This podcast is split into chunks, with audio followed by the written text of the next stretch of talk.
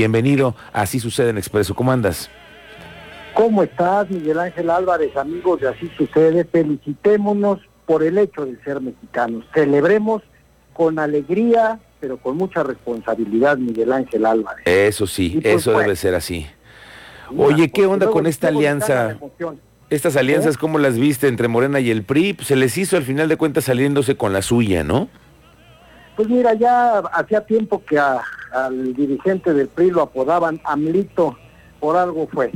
Yo creo que eh, se dio un golpeteo muy fuerte, mediático, ilegal, pero muy fuerte por parte de Morena a través de Laida Sanchores, como todos estuvimos enterados y como diste cuenta en múltiples ocasiones en este espacio informativo. Lo estuvieron golpeando, lo estuvieron golpeando y bueno, pues aquí el adagio de divide y vencerás, eh, pues se impuso a la cordura y se impuso desgraciadamente al Estado de Derecho. Pero ojo Miguel Ángel Álvarez, ojo, el hecho de que se haya aprobado una ley secundaria que contraviene el espíritu constitucional, no quiere decir que esta ley necesariamente va a entrar de inmediato en vigor, porque todavía queda el filtro del Senado, el llamado bloque de contención, y queda también la posibilidad de utilizar los medios de defensa constitucional que establece el artículo 105 de nuestro máximo ordenamiento, que es la Constitución.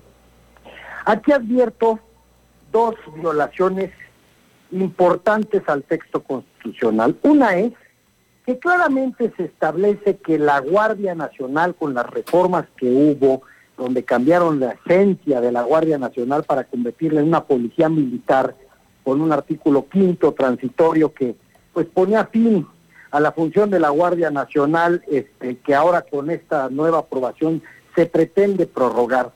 Ahí hay una primer violación que pudo haber sido controvertida en su momento mediante una acción de inconstitucionalidad.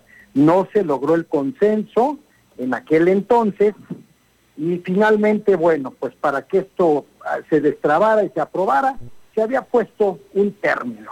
Ahora resulta que no, ahora resulta que con el cambio de parecer del titular del Ejecutivo Federal, eh, pues la ley tiene que adecuarse a su gusto y conveniencia, porque ahora sí eh, él dice que quiere legalizar el actuar del ejército en funciones de carácter policial. Pero la constitución es muy clara y aquí viene la, la, segunda, la segunda este, situación.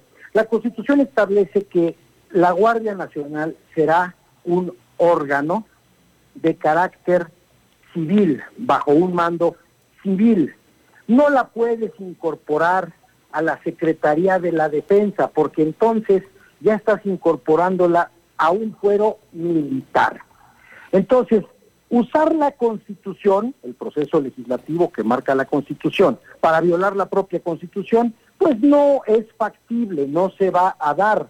Si jurídicamente se logra el 33% de los eh, eh, diputados y senadores que integran nuestro Congreso de la Unión, se puede promover esta acción de constitucionalidad ante la Suprema Corte, donde pues finalmente los ministros no podrán darle la vuelta al texto de la Constitución y tendrán que resolver necesariamente como lo hicieron en el caso de eh, la prórroga del mandato de, de Saldívar, ¿te acuerdas por ahí que querían este, prorrogarlo más allá de los cuatro años que se señalaba el, ter, el texto constitucional por un caprichito del presidente que quería darle ahí un regalito, flaco favor le hizo, pues desprestigió mucho al, a nuestro paisano presidente del Tribunal Superior de, perdón, de la Suprema Corte de Justicia, que este, finalmente trató de defenderlo indefendible y no pudo y no pasó, no pasó este, esa, esa prórroga. No creo, no creo sinceramente, Miguel Ángel Álvarez, si prevalece el Estado de Derecho y si la Suprema Corte de Justicia recibe este recurso, este, este recurso, de, este medio de defensa, perdón, medio de defensa constitucional, si se logra el 33%, se promueve, no habrá manera que esta ley eh, trascienda y que esta ley prevalezca.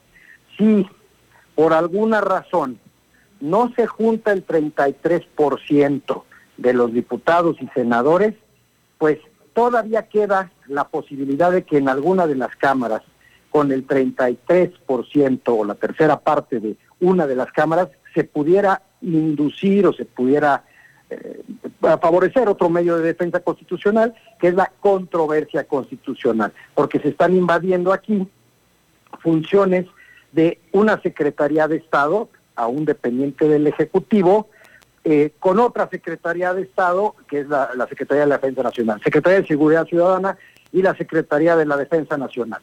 Se estarían aquí invadiendo funciones una de la otra en contra del texto de la Constitución que habla de que las policías y concretamente la Guardia Nacional será un órgano de carácter civil, aunque pues por su organigrama y lo que sea sería militarizada que no militar. No puedes incorporar una policía a la, a, la, a la Secretaría de la Defensa sin antes modificar el texto constitucional. Y hoy por hoy no se ha modificado el texto constitucional, no están dadas las condiciones y por lo que yo veo y en, mi, en mi, opinión como abogado, pues este esto no debe no debe prosperar, no debe prosperar eh, Miguel Ángel Álvarez. Ojalá. Sí es un tema que políticamente pues ya deja mucho que decir. Sí, sí, sí. Eh, de esos audios ¿no? que, que, sacaron de, de, este señor Alito, eh, esos audios que lo comprometían diciendo muchos disparates y muchas tonterías.